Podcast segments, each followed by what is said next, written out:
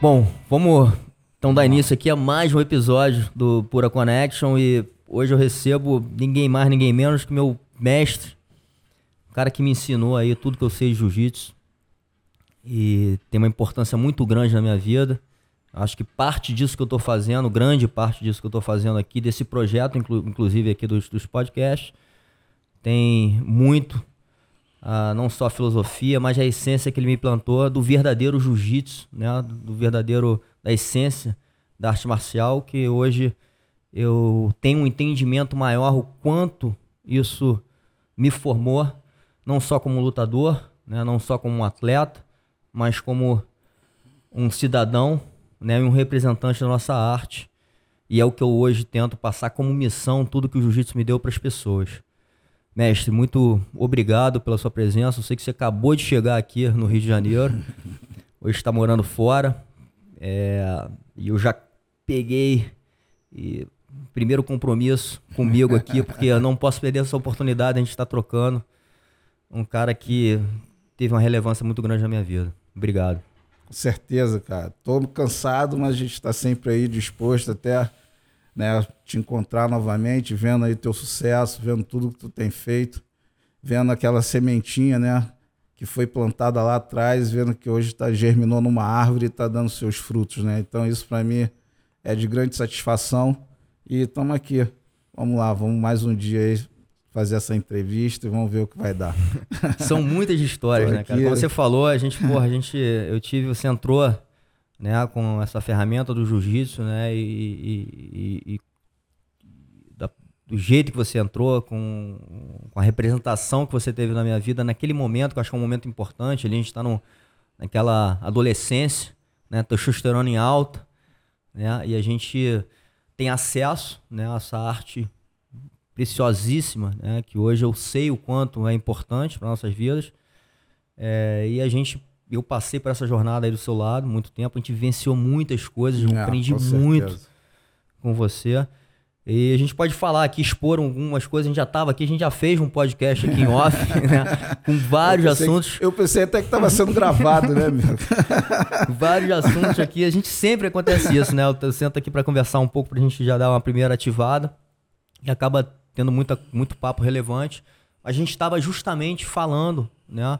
E falando aqui de um, de um, de um, um sistema talvez muito importante, né, e que eu acho que hoje até eu vejo um movimento de resgate, né, que é o um movimento de resgate da defesa pessoal. Vejo várias escolas hoje olhando um pouco mais para isso, né, e para a importância, né, da gente não desconectar isso do jiu-jitsu como, como, um todo, como arte marcial, não só o lado esportivo que tem crescido bastante, mas o lado de defesa pessoal e talvez até mais indo um, um degrau abaixo da profundidade do negócio, né? O, o, quanto os fundamentos, os conceitos, né, da arte marcial, do jiu-jitsu como arte marcial é importante para nossa vida. É. é. Eu vejo, cara, até por hoje estar tá morando fora e por ter esse novo reposicionamento na minha vida, né, como professor, como homem, como atleta, né, que tive que voltar a competir para poder estar tá me legalizando no país. É, o que eu acredito, cara, é que são princípios que a gente que a gente adquire que eles não podem ser negociáveis, entendeu? Então são princípios que o jiu-jitsu me deu, valores que o jiu-jitsu me deu que eu não, não negocio e não não troco isso e não vou trocar nunca por eu estar hoje morando em outro país, entendeu? E muito pelo contrário, eu quero que eles possam é, adquirir esse princípio dado pela nossa nação. Sim. Entendeu? Pelo nosso país, o nosso valor, o brasileiro. Que, nossa que, cultura, pô, a nossa né? cultura, entendeu? Eu, eu, lembro até, você tá falando isso, né? Só puxando aqui um gancho do, que, que o próprio Silvio Berry, que eu tô tendo também muito contato, ele, ele, ele, ele reforça muito esse nosso lado da gente carregar essa cultura para fora. O jiu-jitsu é brasileiro, né? O jiu-jitsu greciano. E ele fala, cara, não existe contar inglês. Yeah. vamos, pô, vamos Vamos fazer a contagem em português. É, eu até, eu até lembro que fiz, fiz um, uma você, live você com, com o pessoal, com, com, o Libório e com o Silvio. Eu falei sobre isso, cara. É, até pela, pela, pelo lance de eu também não estar tá falando inglês ainda, eu chego e falo, não, bro, do tatame pra cá, tá no Brasil, meu irmão. Não sou eu que tenho que falar inglês, não. Você que tem que falar português. Eu falo com meus alunos direto, meu irmão, vai pro Duolingo, vai aprender, porque aí você vai entender a minha dificuldade de hoje falar a sua língua. E você tem que, você tem que entender isso também, a dificuldade de você me entender no tatame, entendeu? Existem certas Sim. coisas, até dentro da minha metodologia, Hoje, nos Estados Unidos, o pessoal dá nome para tudo. Eu falo, não, não tem nome. Isso aqui é números. Jiu-jitsu é número. Minha metodologia é número. Posição 1, 2, 3, 4. E é assim Legal. que eu vou lidar com a situação. Sim. Não tem nome. Não, não, inventa essas coisas de, pô, guarda isso, guarda aquilo. Algumas coisas a gente já, já, já foi criada dentro do Brasil. O que foi criado no Brasil permanece, né? Porque foi feito aqui. Mas não, não pode haver essa mudança. Sim. Eu não aceito essa mudança. Porque se, se mudar, perdeu a essência, perdeu os fundamentos, perdeu verdadeiramente o valor que, pô, que é o jiu-jitsu brasileiro, que Sim. hoje tem aberto portas para muita gente. E tem valorizado a nossa nação, tem valorizado o nosso povo, entendeu? Total, total. Hoje, pô, não é só o futebol. Hoje, pô, o lutador de jiu-jitsu, faixa preta, o jiu-jitsu tem seu valor, entendeu? Muito. Eu, eu, eu, eu tenho essa experiência, né? De, eu viajo muito para fora a trabalho também. E, e, eu, eu falo, inclusive, isso para os alunos. Falo assim, cara, isso aqui, é, uma, isso aqui é, um, é um diploma que a gente tem para a nossa vida. É um passaporte que a gente ganha em qualquer fronteira. Quando, quando eles reconhecem que você é um lutador e às vezes um faixa preta, não, as portas se abrem de uma não, maneira. Eles te testam, né? Uma coisa que acontece lá fora é isso. Eles vão testar, querer saber se realmente você é. Entendeu? Porque hoje o mundo tá estranho, entendeu, brother? A gente teve até um, um, caso, não sei se você acompanhou, é, de um cara aí que, pô, acho que era faixa roxa, faixa marrom, alguma coisa assim. Foi lá, pegou, pegou a faixa coral, entendeu? Com, com, a, com, a, com a federação do, do, do Rickson, não sei quem foi que deu, alguém que deu para ele, uhum. enganado, entendeu? E o cara foi pegar o reconhecimento dele com o Chico Mansur. Aí foi lá, tirou foto, cara. Aí nego caiu de pau no, no, pô, no México Mansur. Falei, pô, brother, isso, isso pra mim eu fiquei indignado. Falei, isso não existe. Então, cara, tem muito aproveit... muitas pessoas estão se aproveitando disso. Entendeu? Ver, ver, ver no jiu-jitsu algo que o brasileiro eu, eu vejo que ainda não enxergou. Entendeu? Como business. Uma coisa é, é, é o negócio, outra coisa é, é o jiu-jitsu levado à essência. Sim. Elas duas têm que caminhar junto. A gente não pode olhar simplesmente para o negócio. Sim. O negócio é muito bom, entendeu? Sim. Senão vai acontecer o que aconteceu com o Karatê. Entendeu, Exatamente. meu irmão? Milhões de academia, mil alunos, mas, meu irmão, os alunos na hora da, do, do vamos ver real não sabem nada. Hoje está todo mundo migrando para o jiu-jitsu. Exatamente. Entendeu? Para as, para as academias que verdadeiramente estão ensinando o verdadeiro jiu-jitsu. Não, porque quem é de, existe o ditado, né? O ditado carioca. Quem pô, é de verdade sabe quem é de mentira. E isso está chegando, esse ditado está chegando nos Estados Unidos. Sim. Entendeu? Então a gente não pode, a gente tem que viver a verdade, a essência. Onde é, tem verdade, pô. Sim, e, engraçado porque você está puxando um assunto que realmente, né, quando, quando existe né, essa valorização, no caso de uma faixa preta, a gente está usando isso como, como um símbolo, é, também vai existir as pessoas que vão querer aquele acesso à faixa preta de uma maneira de um, de um certificado.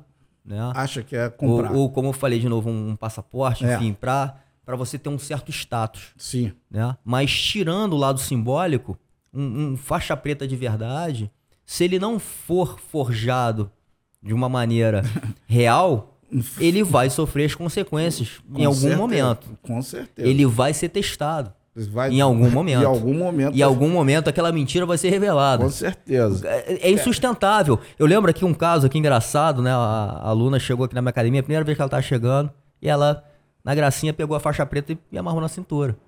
Eu falei, você quer botar a faixa preta? Pode botar. Não tem problema. Amarrar a faixa é a coisa mais fácil. Da cor que você quiser, inclusive. Sustentar. Vai sustentar? eu, vou, eu vou te olhar como faixa preta. Você Exatamente. vai, né? Você tá botando a faixa preta A partir de agora você vai ter que representar como uma faixa preta. Eu, Vamos lá. Eu vou te olhar é. como faixa preta. Isso volta também numa conversa que a gente estava tendo antes, que eu acho que é até muito significativa pelo momento que a gente tá agora, porque o momento do final do ano rola muito também, né? Essa questão da, da, da graduação. A né? distribuição. A né? distribuição das faixas, né? E o momento do julgamento, né? Tanto do, do, do, do, do sensei ou do mestre e dos alunos, porque é o momento que gera essa expectativa, né? frustrações, ou às vezes um, um, uma surpresa daquele que achava que não ia receber e recebe, e fala que não merece. Então tem, tem várias questões nesse momento, que é um momento também é, que é importante, principalmente para esse outro lado do jiu-jitsu, né? Do lado que você. Eu, eu, eu tava justamente falando que eu passei por esses momentos, momentos difíceis, de frustração, não, achava que, mere, que merecia não, e a faixa não vinha, e eu ficava frustrado, né? E, e isso faz parte da formação. Né? Cara, eu vejo o que acontece hoje em dia, né? Essa questão do, do merecimento, a gente tem que tirar um pouco do eu do aluno, entendeu? Não existe uma cartilha, né? Como às vezes alguns colocam, né? Pô, ah, eu cumpri tantas aulas, eu, eu tô pronto para ser graduado. Eu fiz tantas posições, eu tô pronto. O jiu-jitsu ele, tá, ele vai muito além, entendeu?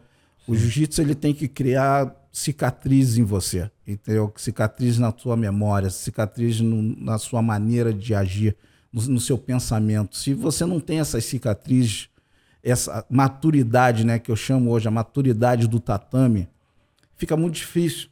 Não é a cartilha, ali não é um comprimento de tempo. Não existe Sim. o tempo, entendeu? Existe, meu irmão, é, o seu amadurecimento. Quem você é. Sim. Tem pessoas que chegam à faixa preta hoje em dia que elas não sabem quem elas são. Elas não conseguiram se encontrar. O jiu-jitsu, quando você. O jiu-jitsu bem trabalhado e quando ele cria essas cicatrizes de tempo, de frustração, de, pô, de determinação, de você realmente. de, de persistência entendeu? Onde você não desiste, você leva tudo isso para sua vida exatamente cotidiana. Total. Entendeu? Você leva para fora. Total. Entendeu? Às vezes a pressão que você sofre hoje no tatame e você consegue absorver essa a pressão e não desistir e chegar e falar amanhã eu tô lá de novo. Entendeu? Exatamente. Hoje eu tomei um pau aqui, mas amanhã eu tô lá de novo é a mesma coisa que acontece na vida. Sim, e até trabalha muito a questão da humildade. É, é. Você ser humilde para você reconhecer que, que ainda não é o seu momento. Mas a persistência, a persistência ela carrega uma bagagem que é humildade, é, pô, tira a sua vaidade. Sim. Você pode até ser um cara persistente, vaidoso, mas chega uma hora que, meu irmão, a vaidade ela não vai te levar a lugar nenhum. Sim. Entendeu, cara? Que você vai ter que se enquadrar dentro de, dentro de, de, um, de, um, de uma atmosfera que, meu irmão, ou você conquista ou você não conquista. Ou você desiste ou você, meu irmão, permanece. Sim. E, a, e permanecer no jiu-jitsu significa você cavar cada dia mais fundo. Entendeu? Para que você possa chegar e construir a sua estrutura, uma estrutura sólida, entendeu? Exatamente. E é onde a gente vê, onde eu vejo que os fundamentos e os princípios, eles não, eles não podem se perder. Sim. Entendo. E você é um cara que reforçava muito isso, né? Eu, eu tava falando aqui de novo, a gente não dá, eu acho que isso é muito normal, às vezes até com nossos pais, né? A gente não dá muito valor quando eles estão falando algumas coisas, a gente Sim. fala, porra, vou, não vou me ligar para isso, vou fazer aqui o que eu acho que tá certo. E com o tempo, com esse amadurecimento que você tá falando, a gente vai tendo um entendimento. E às vezes muito pelas suas ações, né? Sim. Até uma das, uma das ações já, não, você não tá pronto. Porra, mestre, mas eu tô pegando todo mundo aqui, você não tá Eu lembro, usei como exemplo aqui também. Pô, cheguei na faixa roxa, tava bem, me sentindo bem. Foi quando eu comecei a me dar, me descontar nos campeonatos, inclusive, que era uma dificuldade que eu tinha, já tava vencendo essa dificuldade. E não vinha. Não vinha a próxima. Não vinha, passava a graduação e não vinha. O que falta? Eu lembro um dia você, chegou, você chegando para mim na academia e falando assim, capoeira, você tem noção que você aqui é uma referência para as pessoas, porque eu acho que todo faixa roxa, ou enfim, um, um, aluno que já é graduado, ele, ele é, se torna referência. Se torna uma referência. Se torna referência. Como Até a gente, porque... quando, quando a gente é pai, quando a sim, gente, quando a gente tem um, recebe uma promoção no, no, no, trabalho, a gente tem um, a gente, a gente vira um exemplo. E, e, eu vejo, voltando um pouco desse lado da vaidade, né, cara? Às vezes a gente não tem noção. Às vezes tem um cara que é pô, da nossa idade, ou da, pô, ou até mais graduado que a gente, ou menos graduado, seja lá o que for, que você olha nele um algo especial e você acaba se espelhando. Mas você não tem coragem de chegar, pô, no cara, pelo lance da vaidade, pô, não vou falar Sim. que o cara, pô, meu irmão, eu, pô, você é meu espelho, você é isso, você é aquilo. As Sim. pessoas não têm essa maturidade de chegar e botar para fora isso, entendeu? E, e, ao longo do tempo você eu vejo, cara, como eu sempre tive ali nesse papel de liderança, né, cara, desde os meus 16 anos de idade eu toco minha academia. Desde faixa marrom, desde Sim, muito novo. Quando eu cheguei entendeu? na academia, você era faixa marrom, mas já, mas já, tinha uma isso, estrutura. Isso foi de novo um exemplo para mim, né? Assim, porque você, eu vi isso acontecendo com você. Né? A gente passou aqui por algumas experiências. Uma delas Sim. foi você assumir a academia naquele momento. Sim. Né? E, e, de uma hora para outra ter que assumir um papel yeah, de liderança pô. numa academia que já tinha um certo nome na, na nossa região. Sim. Né? E você tinha que conduzir ali para frente. Uma, e uma, tem que uma... aprender, né, cara? É, é, eu enxergo hoje, André, eu tô, eu tô indo por uma, por uma vertente que se chama paternidade, tá? Tanto você sabe que tenho, eu tenho um lado espiritual que eu, que eu busco e, e tento trazer isso para dentro da, da, minha academia, Sim. né? E a questão da paternidade, quando a gente olha a paternidade, a gente olha, você também vê essa questão da liderança. Meu irmão, um pai prematuro é um pai que está sujeito a muitos erros. Exatamente. Entendeu? Então, para você adquirir é, maturidade, tá? Para você ser pai, é necessário você ser filho. Se, colocar Se você lugar. não é filho, você não vai conseguir ser pai. Entendeu? Você foi pai novo.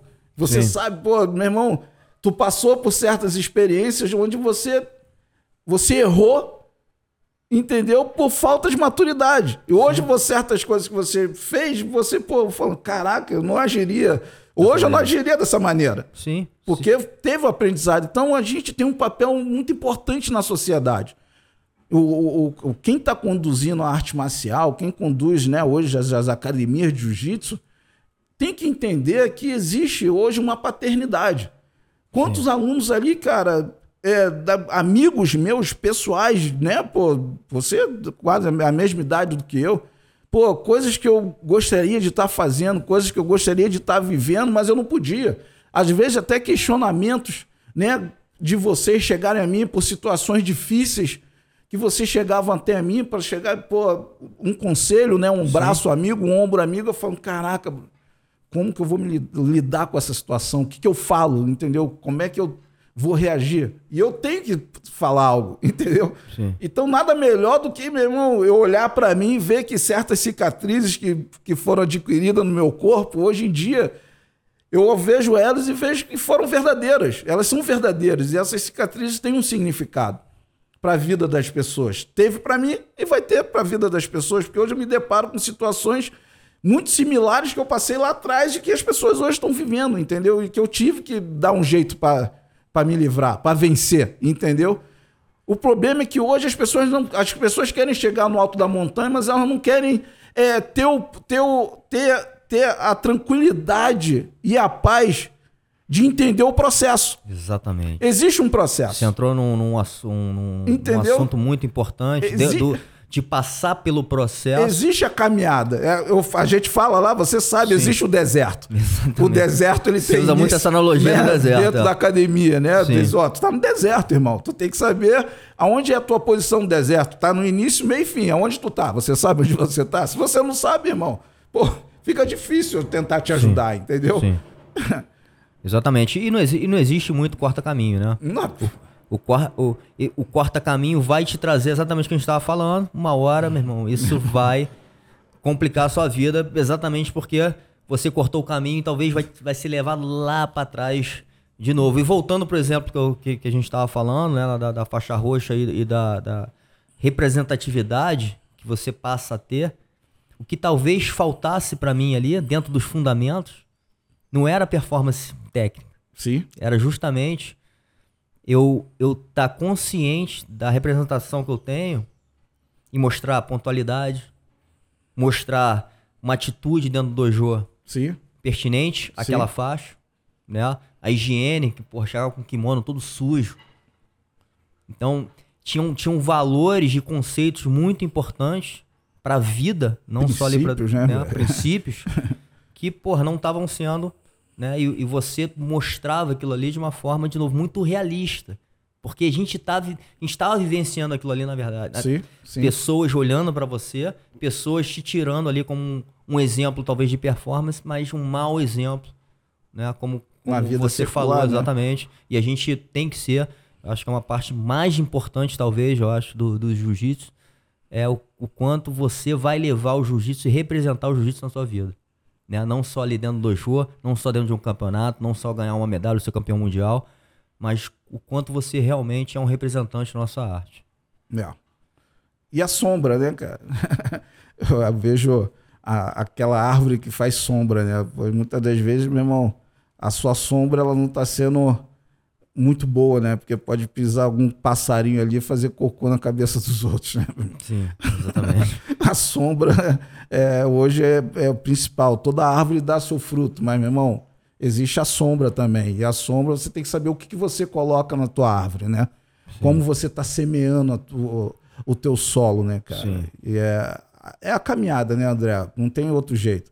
A gente passa por momentos que a gente não entende, entendeu? Eu mesmo passei pelo teste, né? O grande teste de pô, se realmente eu queria viver do jiu-jitsu. Foi até um negócio legal que eu quero falar aqui, porque eu passei por isso.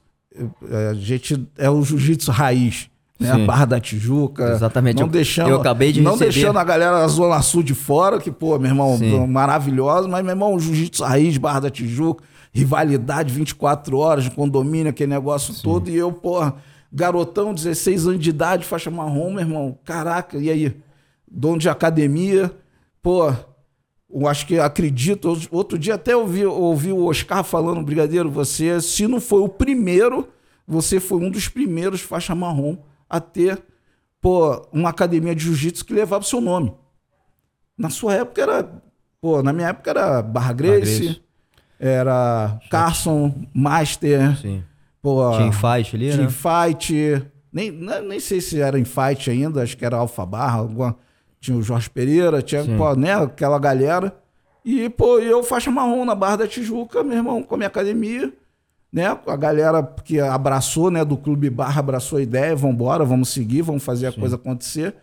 E eu ser testado, porque era necessário passar por esse teste, né? E eu fui testado pelo Jorge Pereira uma vez. Porra, eu, eu, Porra, eu tava nesse tava momento. no, dia. Eu cheguei ali Porra. no dia, o cara tinha acabado de sair, porra, aquele clima tenso. clima tenso e, e é até um negócio legal, cara, que isso ficou uma coisa meio não acertada, né, não resolvida. Sim. Isso perdurou na minha vida durante muito tempo. E outro belo dia, deve ter mais ou menos um ano, um ano e meio atrás, pô, tô lá no Facebook, daqui a pouco, pum. e aí, brigadeiro? Aí eu olhei, Jorge Pereira, falando, caraca, brother. Na hora já, já subiu aquele, aquele frio me congelando por dentro. Ele, pô, tá na Flórida, bicho. Eu falei, pô, tô sim. Mandei aquele tocinho numa de. Qual foi, sabe? é? Aí ele, porra, que maneiro, não sei o quê. O cara quebrou o gelo falando. Caraca, brother. Eu cheguei, porra, e aí, mestre? Eu já. E aí, mestre? Tudo bem? Pô, é, tô aqui em Jacksonville, não sei o quê, pô. Qualquer dia, pô, vou aí fazer uma visita. Ele, porra, vai ser maior prazer, papapá. E aí o cara, meu irmão, o cara, o cara tirou um peso da- do- de cima de mim que eu carregava há anos, brother Sim. há anos aquilo que, porra, um dia, meu irmão, algo vai acontecer, entendeu?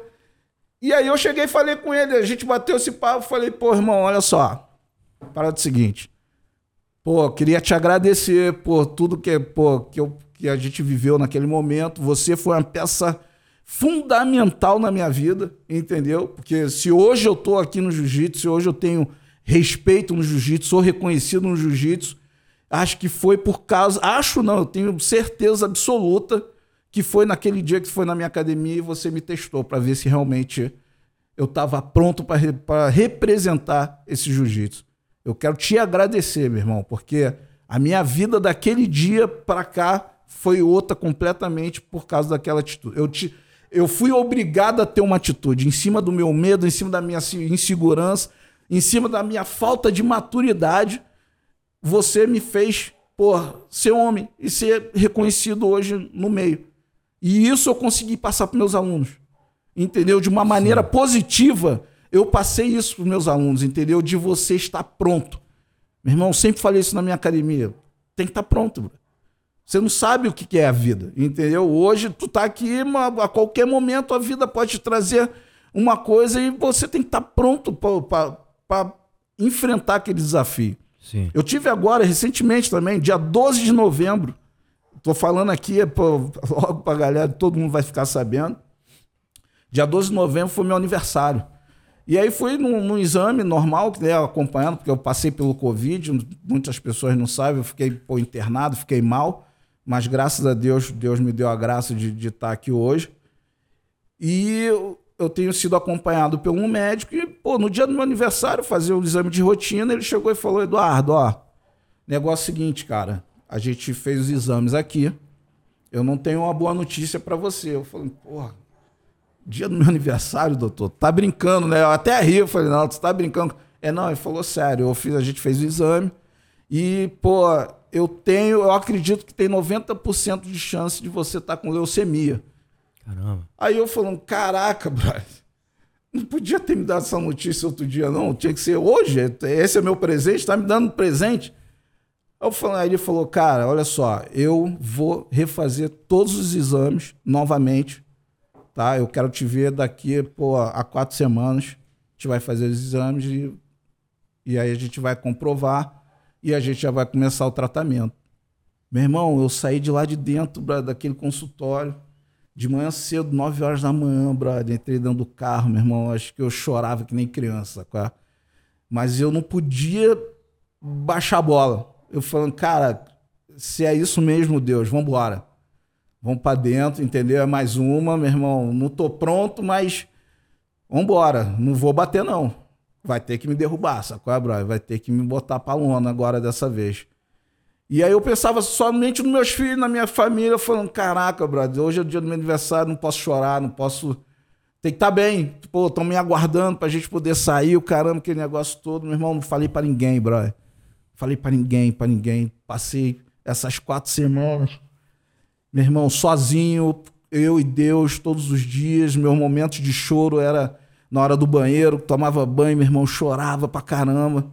E minha mulher chegava, tá acontecendo alguma coisa? Eu falei, não, pô, tô na boa, tô na boa. Você, é. não, você não chegou a falar com ela? Com ninguém, com ninguém, com ninguém, cara. Falei com ninguém. Aí meu irmão chegou no dia que eu ia fazer o exame, né? Três dias antes, sentei com ela, falei, ó, aconteceu isso, isso, isso. Tô indo no médico, hoje, pô, é o dia D do negócio, já tô te avisando agora, entendeu? Que se eu tiver, pô, vai dar uma mexida na família, preciso do teu apoio, entendeu? Mas também não quero que você foque em mim, entendeu, cara? Vamos focar em você, nas tuas coisas, nos teus projetos, porque se algo acontecer comigo, pô, tu tá tranquilo, tu segue a vida. Ela, pô, tá maluco, não sei o quê, papai, pô, não quis nem ficar do meu lado.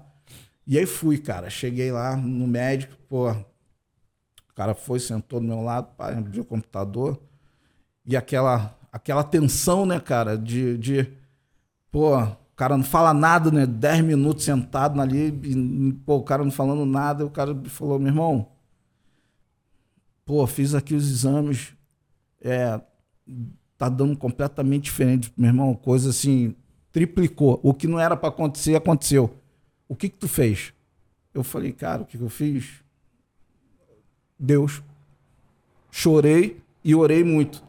Aí o cara olhou para mim e disse: pô, então Deus, a tua primeira atitude foi Deus? Eu falei: pô, é a minha primeira, minha segunda, minha terceira, minha quarta, é a única que eu tenho, é Deus. Tudo para mim hoje em dia é Deus na frente em todo momento. Ele chegou e falou: meu irmão, tá limpo, irmão, pode ir embora. Eu falei: sério? Ele falou: pô, tá limpo. Agradece esse Deus que eu também quero conhecê-lo. Eu falei: tu vai conhecer um dia.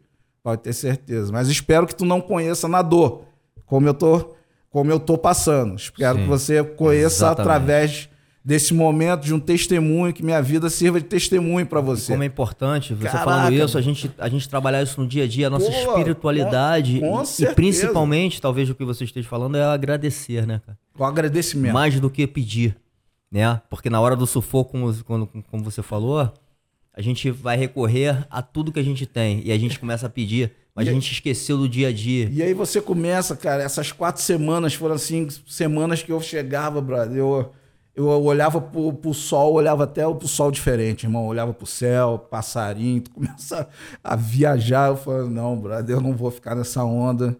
Pô, não tô, não tô pronto para morrer, tem muita coisa para fazer, entendeu? E vambora. Tem que vencer isso aí. Se vier também, meu irmão, tá tranquilo. Vai perdurar durante muito tempo. Para me levar, vai ter que vai ter que estar tá treinado para isso, entendeu? Então é, é o jiu-jitsu, cara. É, é, o que eu falei no princípio aqui para você. É a mente sim, treinada. Sim. O jiu-jitsu hoje tem que forjar os alunos.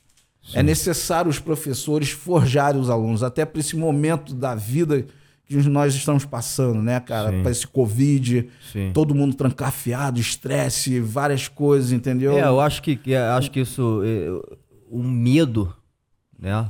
E, e, e, o enfrentamento desse medo eu acho que o jiu-jitsu ele, ele acaba sendo uma ferramenta muito forte para que a gente lute, né? Você usou aí o exemplo inicial, quando você teve que assumir, vem medo com isso, vem responsabilidade, Sim. né? E essa, e essa batalha com seu eu interno, né? Por isso que eu falo também que a jornada do jiu-jitsu é uma jornada de autoconhecimento. Você se conhece, conhece seus defeitos, trabalha os seus defeitos, aceita alguns, né? E é o, outros. É o, é o, posicionamento, né, cara? Cada faixa é um reposicionamento que você tem que ter. Sim. É o que eu sempre falei na academia. Ah, beleza, tá pegando a faixa azul, tudo bem. Pô, mas agora você tem os faixa branca que você tem que ajudar. Você tem que, pô, ensinar eles a caminhada. E o que, que você sabe para ensinar eles? Não é só botar uma faixa na cintura. Sim. Pegou uma faixa roxa, legal. Agora você tem o branco e o azul para ajudar. E aí por diante. Sim. Entendeu? É, é que nem o né, o nosso saudoso grão-mestre Robson Grace. Pô, tem que ter garrafas para vender, né, irmão? Sim. Tem que ter, irmão. Tem que ter. Não adianta você achar que é simplesmente botar uma faixa na cintura, como hoje muitas pessoas acham.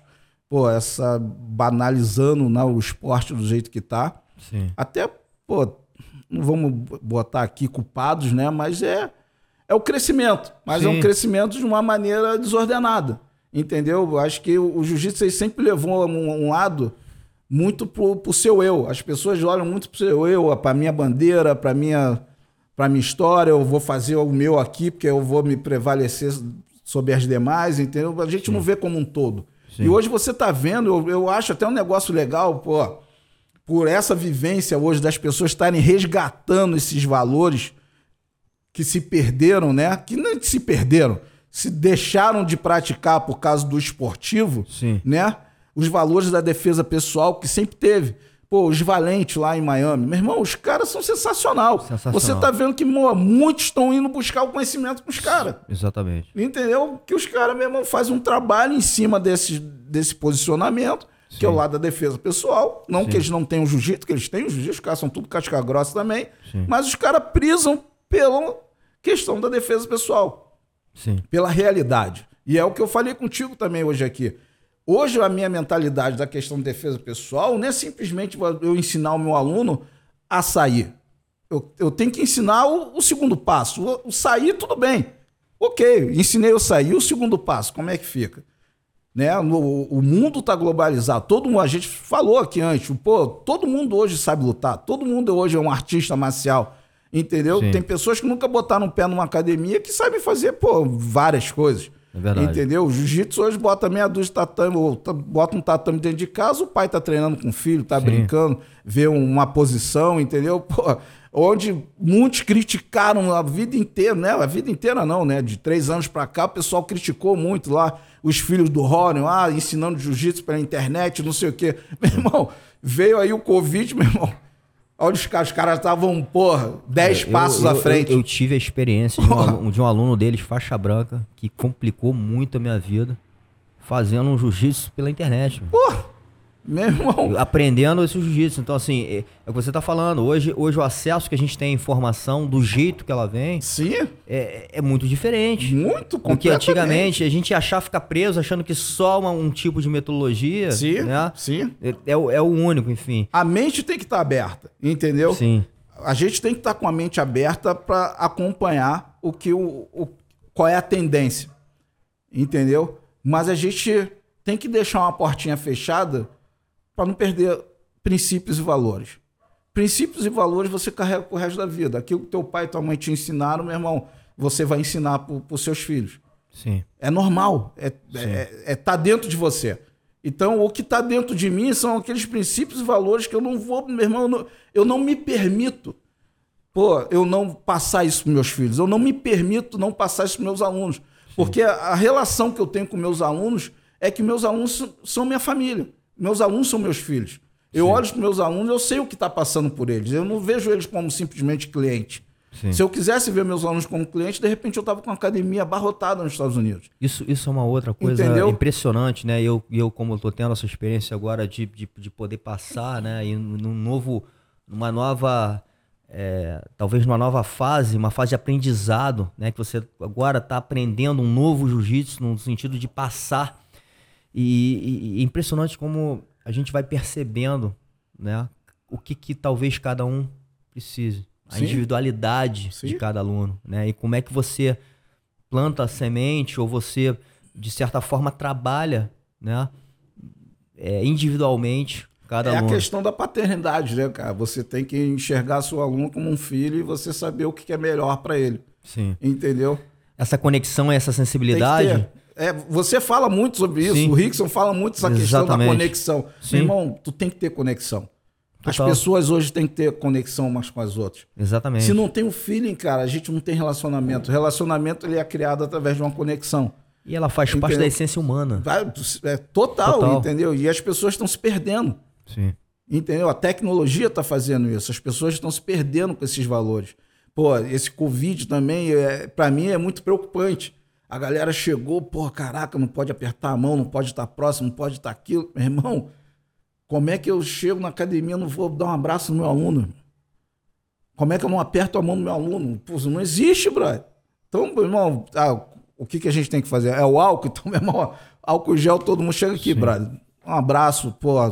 É, pô, fazer todo mundo se abraçar. Meu irmão, onde tem verdade, tem Deus, irmão. Sim. Esse é, é uma das coisas que eu vou. Onde tem verdade, tem Deus. Então, eu acredito que Deus não permita certas coisas acontecerem na nossa vida quando a gente consegue enxergar para esse lado, entendeu? Sim. Então, cara, a gente tem que se posicionar de uma maneira, cara, onde a gente realmente possa despertar o talento que está escondido nas pessoas, não o talento simplesmente esportivo, o talento de ser humano, Legal. entendeu? Tirar delas o melhor. Você está falando isso, cara. Eu lembro também da conversa com o mestre Cane, Orlando Cane, né? Um grande mestre. Inclusive o Rickson não tem uma entrevista, numa conversa que o Rickson não, não mencione o nome dele.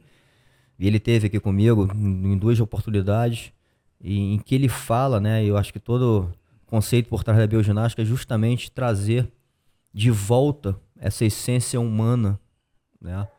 E para a gente ter mais a consciência com base muito na respiração. Né? Ele, ele usa muito exemplo de como, como a gente vai crescendo nessa sociedade, nessa civilização nossa, e como a gente perde a essência né, natural nossa, orgânica de vida. Sim. A gente deixa de respirar. Sim. Né? Isso, o quanto isso nos traz de angústia, de tensão, de medo.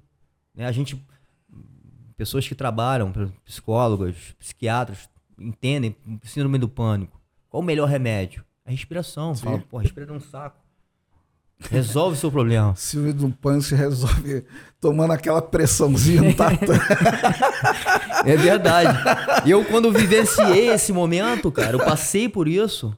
Eu passei por isso. Eu, eu sou prova viva disso aí. Pô, irmão, o meu melhor momento competitivo foi na época que eu tava, tava em pânico. Porque eu, naquele momento ali era um momento de cura. O jiu-jitsu para mim era um momento de cura. Era um momento que eu não sentia pânico. Sim, eu lembro, eu lembro uma, uma, coisa que aconteceu comigo também, cara, eu voltando, eu voltando de um seminário em Israel, aí eu entrei dentro do avião, cara, não sei se era o momento que eu tava passando, né, cara, eu tava meio com a cabeça meio mal, aí eu entrei dentro do avião, mas eu fiquei tão desesperado, cara, de estar ali dentro, e eu sabia que não tinha como mais sair. E eu botei pô, o meu casaco no rosto, acho que eu vi a viagem inteira com o casaco na frente do que eu não conseguia. Eu tirava o casaco, parecia que o avião ia me engolir, né? E eu começava a pensar, né, meu irmão? Fugir de quadril, como sair, pô, sacou? O cara montado em mim. Aí para poder relaxar mesmo, sacou? Daquela tempo. Pô, eu tive certos momentos. O jiu-jitsu me ajudou muito, porque eu tinha claustrofobia, lembra?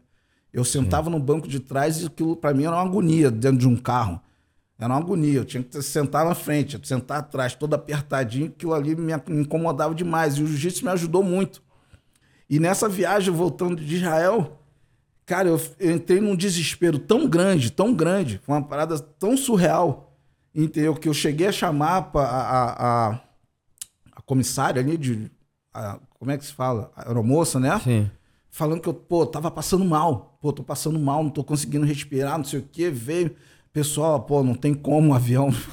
Avião não lá, tem como lá voltar, não tem como segurar ondas. Aí chamaram, viram, se perguntaram se tinha algum médico dentro do, Do dentro avião. do avião. E aí, meu irmão, eu não conseguia relaxar de jeito nenhum, meu irmão. Comecei a ficar desesperado, desesperado. A minha calça tava me incomodando, a minha vontade era de tirar a calça, tirar a camisa, porque tudo tava me incomodando. E eu cheguei, entrei pra dentro do banheiro, brother. Aí quando eu entrei no banheiro, eu vi aquele banheiro pequenininho, brother. Eu sentei na privada, sentei, meu irmão. E aí tá vindo o que você acabou de falar, meu irmão. Eu comecei a respirar. Comecei a respirar, respirar, e aquilo foi me acalmando. Fui sentindo, meu irmão, sentindo o valor da respiração para dentro do meu corpo. Aquilo foi fluindo, aquela oxigenação entrando, aquela negatividade saindo, sabe? E aí, eu, quando eu me vi, eu falei, pô, tô dentro do banheiro aqui, tô, caraca, tô segurando a onda, tá maneiro aqui, sacou? É, O banheiro ficou um- um lugar Seguro. de, de seguro pra mim. Tô ali, tô no meu controle, tô me controlando aqui. Pô, saí do avião, sentei. Eu falei, não, brother, agora eu vou ficar na boa, não vou botar o casaco e pá. Aí quando vinha aquele estresse, não, segura a onda, respira, respira, respira. Meu irmão, tu tá falando coisas que é importante ter esses relatos, porque, Sim. meu irmão, isso aqui vai alcançar alguém. Sim. Entendeu? E essa pessoa que estiver escutando, ela vai. Se coloca em prova. Entendeu? Às vezes a gente não faz isso, cara. Eu, eu, eu comecei a ter esse costume, até por também é, ver alguns vídeos de, sobre respiração. Antes de dormir, cara, eu deito lá no chão da minha cama e faço 50, assim, porra, respiro, respiro. Depois de meu irmão, eu durmo que nem uma criança, bro. É muito Entendeu? importante. E, e como a gente estava falando, né? Toda essa questão, eu acho que tanto da informação, da quantidade de informação que a gente recebe, hoje o acesso à informação é muito grande. né? Sim, Então, isso, sim. esse tipo de informação que a gente recebe vai virando um lixo dentro né, da nossa mente. E a gente deve filtrar isso de alguma forma e, e- e- e se conectar com coisas mais humanas. Por isso que a gente começou todo esse papo por causa da conexão humana. Sim. Se a gente afasta dessa, dessas conexões, desses fundamentos, desses conceitos, desses princípios, a gente vai jogando, de certa forma, uma, uma- coisa tóxica. Né? A gente vai afastando a nossa essência e quando a gente vai ver, meu irmão, Você se perde. total. Se perde. No meio do É. caminho você se perde e você vê que você não consegue retornar. É, e a outra coisa que a gente estava falando é do medo. Então, assim, hoje, esse, é, isso já é um.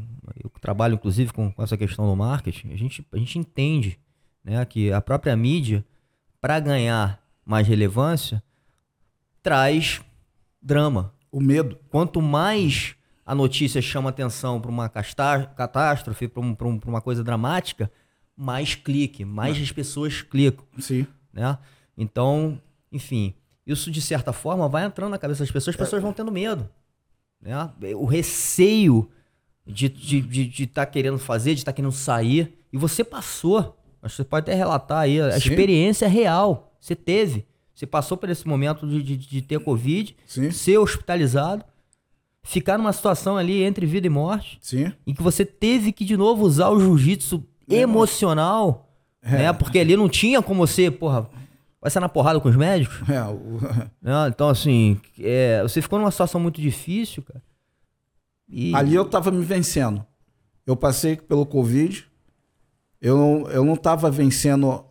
Eu, eu não venci a Covid, entendeu? É, eu ali dentro do hospital eu me venci.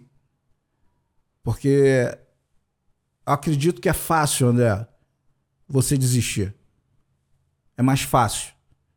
Entendeu? Você tá numa situação precária, uma situação de, de, de pressão, onde a tua mente, pô, totalmente sobrecarregada. O mais fácil é dar os três tapas. Sim. Mas ali eu não podia dar os três tapas. Ali era a minha vida. Se eu der os três tapas, acabou, Acabou. tudo. Entendeu? E o que vem após? Entendeu? O meu após era minha família. O meu após era meus filhos. O meu após, dentro do hospital, eu chegava e falava, cara, não é o meu momento ainda. Eu tenho que graduar meus filhos a faixa preta. Eu tenho comprado. Eu comprei quatro faixas pretas da Mizuno. Eu tenho guardado dentro de casa. Eu olho para elas sempre. Depois que eu saí do, do, do, hospital, eu comprei, fiz questão de comprar, tá lá guardado.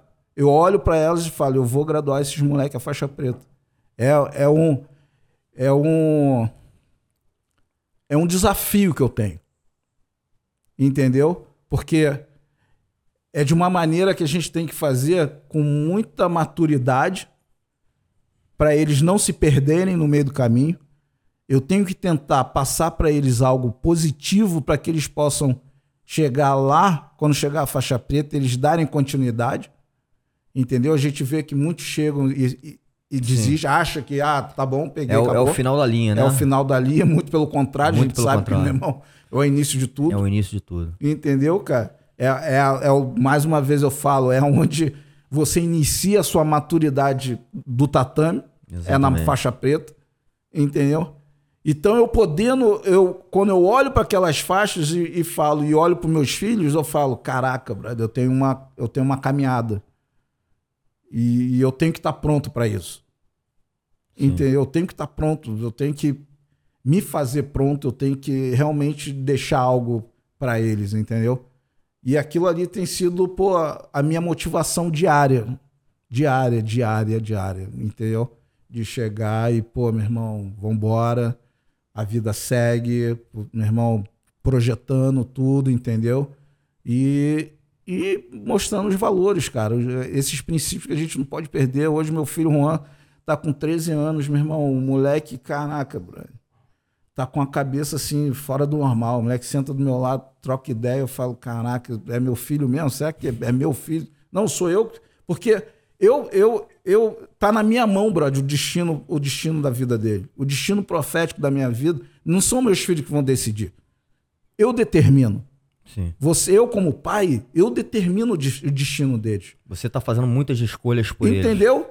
Eu é, tem, é, não sei, cara. As pessoas, ah, não, a gente tem que deixar os filhos escolherem. Vai chegar a hora que eles vão. Sim, mas se eu plantar algo neles agora, meu irmão, vai ser algo que eles têm dentro de uma tendência, eles vão seguir. Sim. Entendeu? Eles vão seguir. Eles vão abraçar aquilo ali e falar, pô, não, bro, meu pai ele falou, pô, é, É, você, tá, assim, você tá entendeu? plantando raízes, eu acho que é sua responsabilidade entendeu, cara? como pai e até como mestre, eu, eu agora eu tô falando na- no meu papel aqui como discípulo. Pô, você tá plantando raízes ali importantíssimas pra vida dele. Sim, cara. Que é o que eu falo, eu, eu tava a gente falando aqui antes em off, volta e meia, eu lembro de coisas que na, naquele momento ali eu não dei muita atenção, mas que ficaram marcados. Sim. E que, de certa maneira, com o amadurecimento de vida dentro do dojo e fora, você volta e reconhece que muita coisa foi plantada para você dentro do dojo ali, né? E que hoje você está utilizando no seu dia a dia. E que são exatamente isso que você está falando, né? Os princípios, né? Que aí vem, a gente falou de conexão, né? Posicionamento, disciplina, Atitude. atitude, né? Talvez timing. Entender o, o- o momento certo da gente Respeitar o processo. respeito, respeita a hierarquia, respeita o seu momento.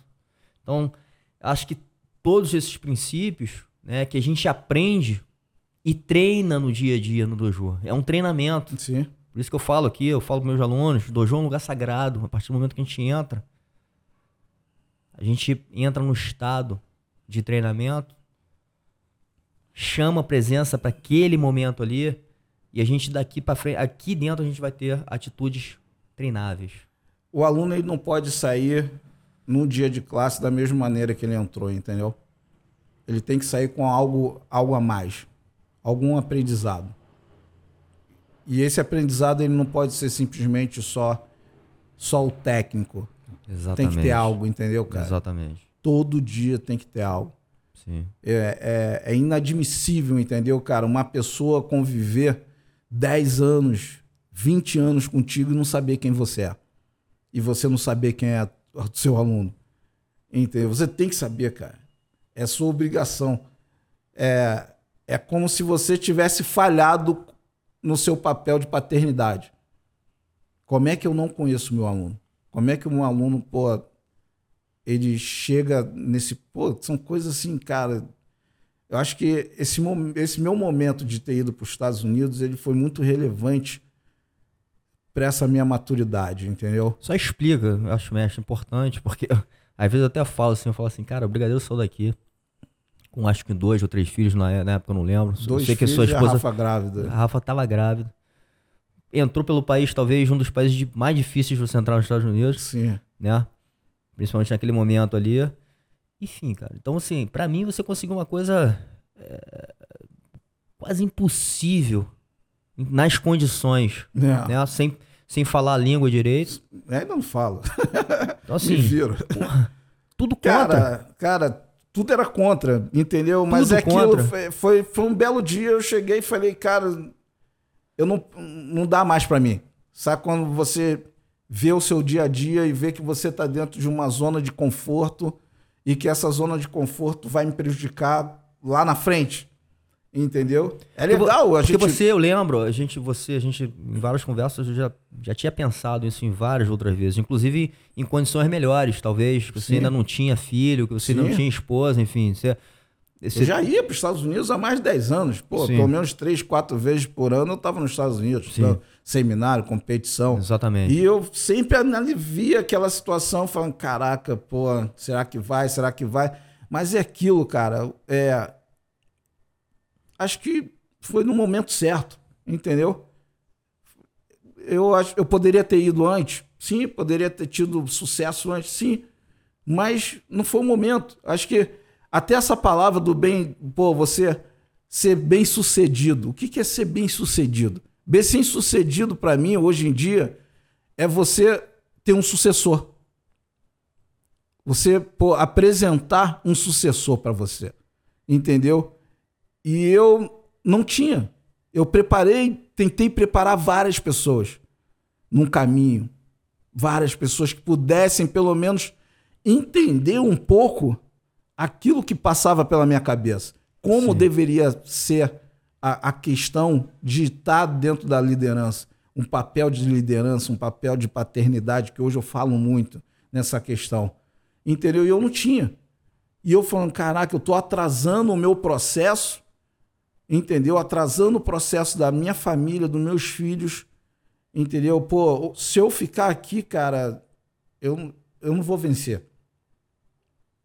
Entendeu? Pô, tinha um apartamento, tinha minha academia, dava aula na Secretaria de Segurança, carteira assinada. Não, é, não foi questão financeira. Eu não fui para os Estados Unidos simplesmente por questão financeira. Foi também a questão do meu reposicionamento como professor. Sim.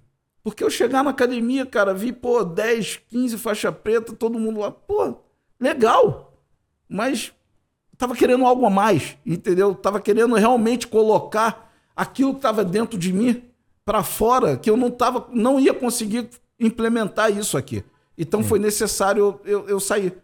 E pô, a minha esposa comprou a ideia, comprou a ideia de vamos embora. Eu falei, ó, é para eles, não é para mim. A gente vai abraçar, a gente vai conquistar, a gente vai se alegrar, mas o que a gente está fazendo não é para gente. A gente está fazendo para eles. Abraça a ideia, vamos dropar essa onda. E ela, vambora, tu tá falando, tô contigo. E, pô, meu irmão, foi. Não me arrependo até hoje, cara. É, é o que eu te falo, as cicatrizes, entendeu? Pô, ali eu pude ver. Eu, eu nos Estados Unidos eu pude ver que realmente com quem eu, eu, eu contava. Eu pude. Eu me surpreendi, cara, com pessoas que, pô, eu jamais pensei que poderiam me estender a mão. Pessoas, pô, que pessoas que me estenderam a mão que eu falo, caraca, cara, pô, que negócio de rivalidade de academia. Meu irmão, cara, o cara, pô, o cara tá me estendendo a mão, brother. Olha só, brother. A vida inteira achei uma coisa do cara e o cara é completamente diferente.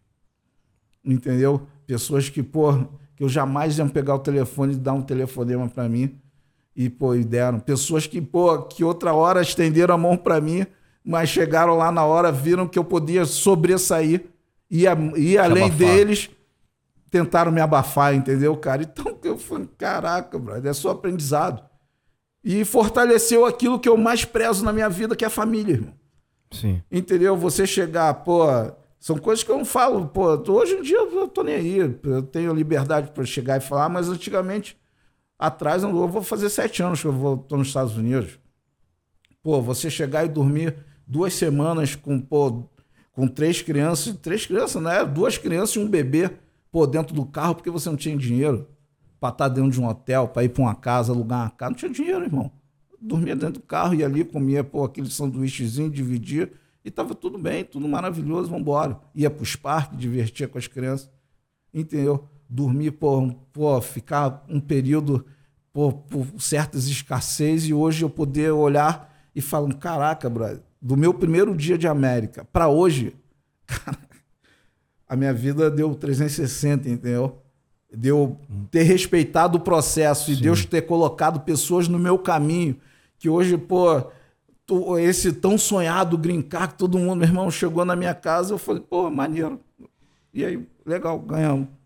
Não modificou em nada, brother, porque não, não era o green card, nunca foi o green card, entendeu? Foi, meu irmão, o processo.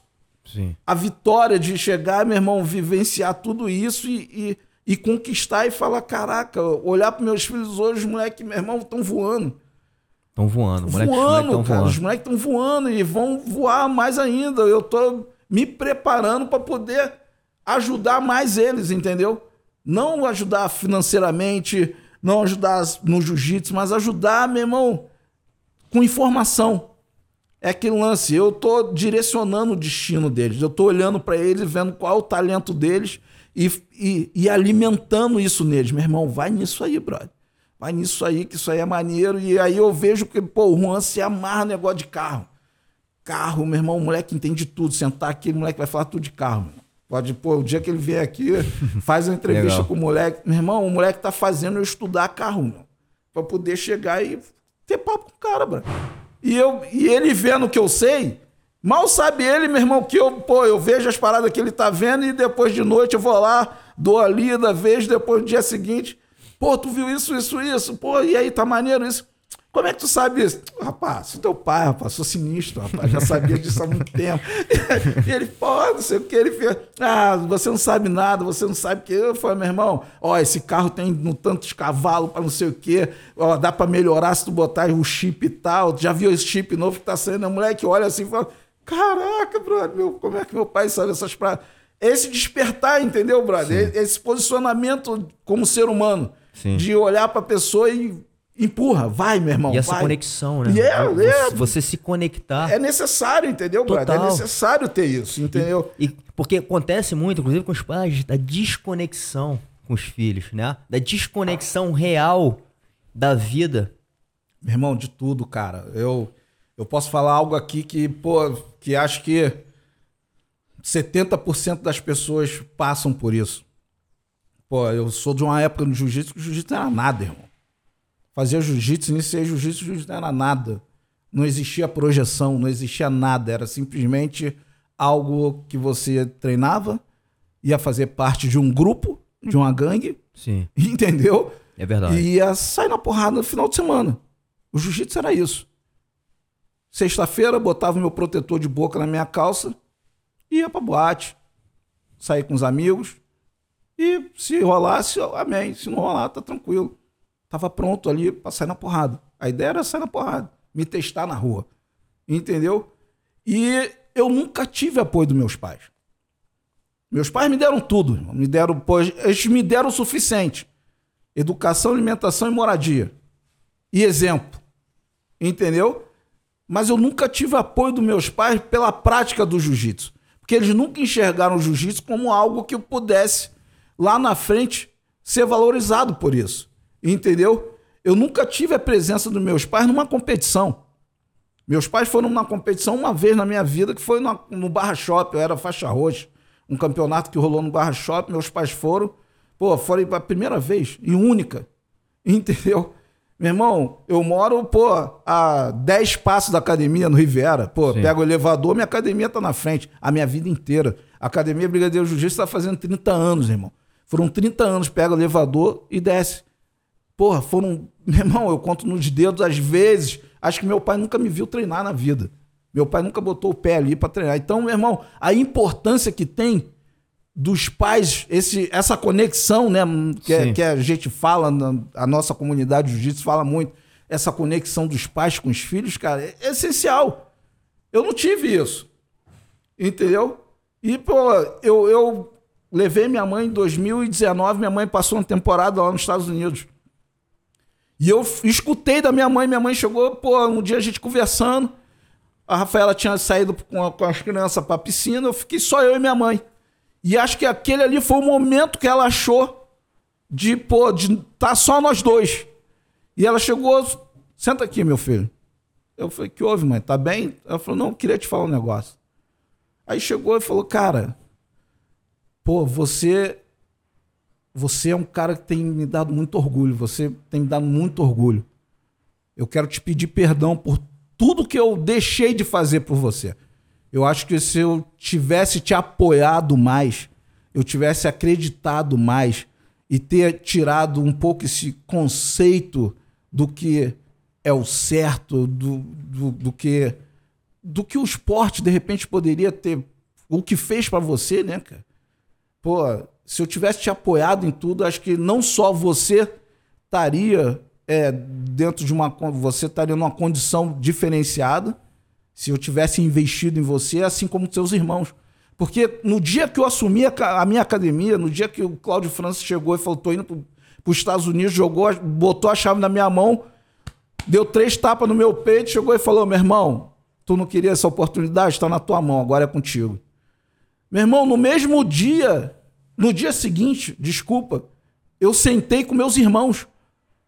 Com meu irmão mais velho, meus irmãos, cheguei e falei, cara, a academia agora é minha. Tá na minha mão, eu preciso de você. Cheguei e falei pro meu irmão, cara, olha só, eu, eu não preciso de dinheiro agora. Pô, a grana que tá aqui, meu irmão, faz uma faculdade de administração que, pô, eu te ajudo direcionei para minha irmã, pô, faz uma faculdade de nutrição que amanhã tu vai trabalhar comigo. Eu já estava eu já eu tava entrando na faculdade de educação física. Falei pro meu irmão mais novo, meu irmão, ó, vai terminar o colégio. Meu irmão, tu é um cara extrovertido. Conhece o Renato, brincalhão, extrovertido pra cá. Meu irmão, faz o marketing. Vai pro marketing, brother. Vai ser legal e a gente vai trabalhar junto. Meu irmão, os Grace conseguiram, por que, que a gente não pode? Entendeu? É o que eu falo pra minha mulher. Meu irmão, será que houve. Será que houve uma chance de alguém chegar, algum Grace, um homem chegar e falar: meu irmão, não vou ser faixa preta de jiu-jitsu? Eu não vou treinar jiu-jitsu. Eu acredito que não houve, brother. Não houve essa chance. Não houve essa chance de uma mulher, esposa de um faixa de jiu-jitsu, a mulher não entender. Eu falo pra Rafaela, meu irmão, tu, tu tem que entender. É necessário tu entender. Se você não entender, e se você não viver essa, essa atmosfera, como é que você vai ajudar as crianças? Porque se você não tiver conectado comigo, a tendência vai ser eles se desviarem para você. Sim. Entendeu? E aí, cara, eu sou taxativo de falar isso com ela. E até uma coisa que acontece muito, tá acontecendo muito hoje lá nos Estados Unidos, entendeu? Já não é, é notório isso, é sequestro de criança. E teve agora, É uma- é, muito sequestro de criança.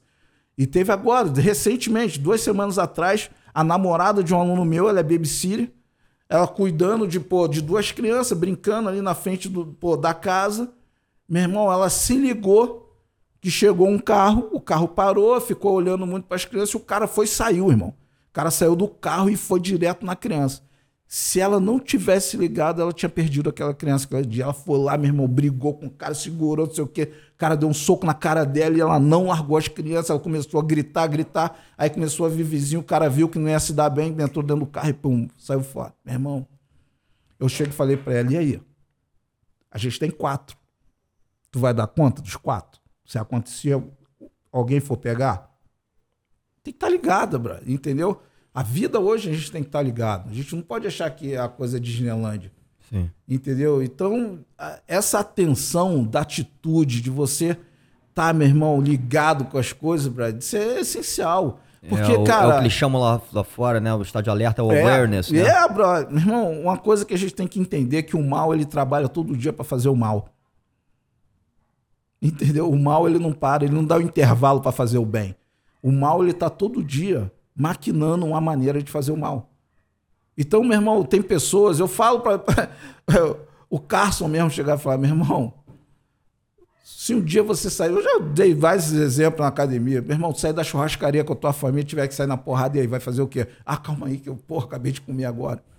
Tiver que defender sua família, tem que, meu irmão, tem que estar tá pronto, entendeu, Brad? Tem que estar tá pronto. E é o que eu falo para meus alunos. Eu sempre dou esse sinal de alerta. Tu tem que entender. Teve uma vez que eu estava no shopping com a minha esposa, no shopping, Brad. Meus filhos andando, quatro crianças, minha mulher andando, distraída, e eu, pum. Às vezes eu faço, eu testo ela. Pô, comecei a andar para trás, aí daqui a pouco, pum, me liguei. Pô, dois caras seguindo ela. E seguindo, seguindo, eu pá. E ela chegou, depois ela virou, eu, eh, a gente deu alguns sinais, né? Quando a gente tá na rua, pô, a gente, tem uns, a gente já tem uns sinais, as crianças já conhecem. Eu já sinalizei para ela e mandei ela continuar. E ela continuou. E os caras foram atrás, irmão. Os caras indo atrás, eu só analisando. Ela foi, entrou numa loja, os caras entraram. E aí as crianças começaram a se agrupar, porque eles se agrupam, né, meu irmão? O sinal já foi dado, se agrupou. E aí quando se agrupou, os caras se aproximando, eu, pum, cheguei, olhei e fiquei olhando pra cara dos caras. Os caras não sabiam onde enfiar a cara. Falando, tá vendo aí, bro? Isso tu não tá ligado. Exatamente. Se tu não tem esse aprendizadozinho aí do, do tatame, entendeu? Sim. Uma parada muito maneira, cara, que eu não sei se as pessoas estão fazendo aqui. É uma coisa muito de interação também social é a língua de sinais.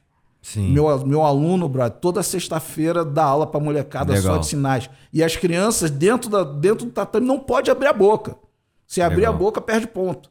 Legal. Meu irmão, a molecada se comunica com língua de sinais, irmão. Meus filhos se comunicam tranquilo.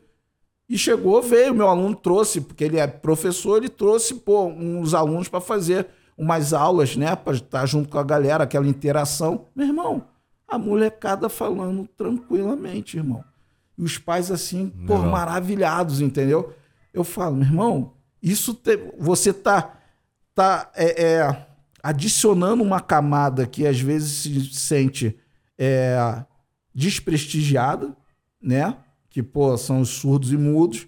Você tá trazendo pro jiu-jitsu pessoas, meu irmão, que, caraca, vão só tente acrescentar pra sua vida.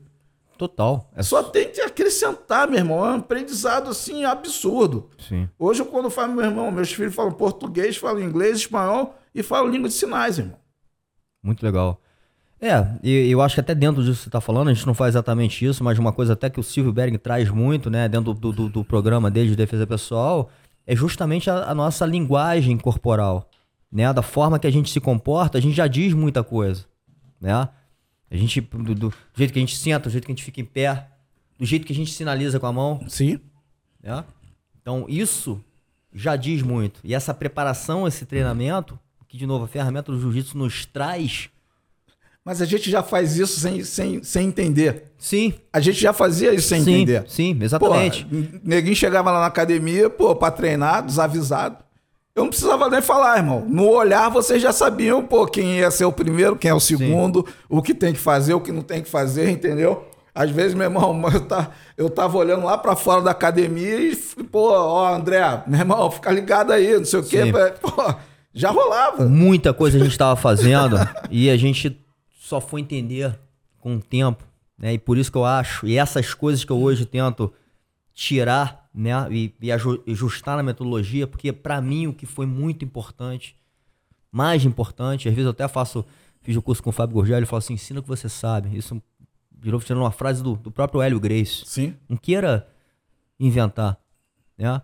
E ontem até num, num seminário com o Rocha, ele fala, cara, não, não, fica, não precisa ficar acumulando um monte de posição. É. Né? Então, o, o jiu-jitsu, dentro da sua complexidade, ela tem a simplicidade dos seus princípios. Né? O que, que vale realmente para nossa vida? O que, que hoje eu posso passar para as minhas pessoas? A experiência que eu tive, Sim. real. Aquilo que você faz, lembra? Né, aquilo que eu faço, aquilo que para mim foi. Aquilo que você faz, aquilo que você acredita. E aquilo que realmente eu acredito que eu, que eu, que eu coloco na minha vida todos os dias que sim, eu pratico. Sim, sim. Né? E que, que provavelmente você pode pegar, eu tive até experiência com o Bochecha, pode pegar um, um Marcos Bochecha diferente não foi a mesma experiência. Sim. Ele tem muita coisa que eu não tenho, mas talvez eu tenha muita coisa que ele não tem também. Sim. Por toda a vivência, vivência profissional que eu tive, em paralelo ao jiu-jitsu. E que hoje, você vê, no, no ambiente profissional, todo mundo me reconhece hoje como artista marcial e me respeita por isso. Como a gente falou, a experiência de viagem, às vezes eu chego na alfândega, eu sou o, o pessoal do trabalho fala, passa aí primeiro para você falar. E aí ele sabe que, de certa forma, ali já vai ser amaciado, enfim. Sim. Então tem muita, tem muitas questões que essa formação marcial, né, e que foi muito colocada pelo, por você, é, isso é uma ferramenta que eu uso no meu dia a dia, poderosíssima. E eu sou muito agradecido e por isso tô tendo essa honra aí de estar tá trocando um pouquinho aqui, porque se deixar a gente, meu irmão, a gente, a gente, vai, vai varar o dia inteiro. E eu sei que a gente não tem esse tempo, é. mas quero te agradecer por tudo que você fez por mim. E como eu falei, eu acho que tudo que você fez está até hoje na memória. E foi justamente a base de tudo que eu sei, de tudo que eu coloco em prática e que eu passo para as pessoas. Muito obrigado, mestre. Obrigado aqui pela sua presença, pelo seu esforço de estar aqui. Eu sei o quanto é difícil também. Tua agenda está lotada, você vai passar pouco tempo aqui. Sim, sim. Muitas missões. E você veio direto para cá praticamente, né, para a gente poder trocar aqui e passar um pouco para as pessoas, como você falou, essa mensagem tão importante. Acho que não só para a comunidade do jiu-jitsu, mas para qualquer cidadão. Com certeza. Eu, eu só quero agradecer. Acho que a gente tem que estar tá sempre expondo, né? E a gente realmente entregar, né? É, é um momento de entrega, né? Aqui é um momento de entrega onde você é verdadeiro, entendeu? Eu tento colocar, como eu falei, as minhas cicatrizes para fora e mostrar para as pessoas que elas são reais e eu sou verdadeiro. Eu também, aproveitando essa deixa, daqui uns três meses aí, acho que eu, é, vai estar já pronto o meu projeto, né? Que é o meu livro. Estou lançando o meu livro aí da minha Legal. história. É, muito além de um faixa preta. Vai sair daqui a três meses. A galera está sabendo agora de antemão. Está finalizando.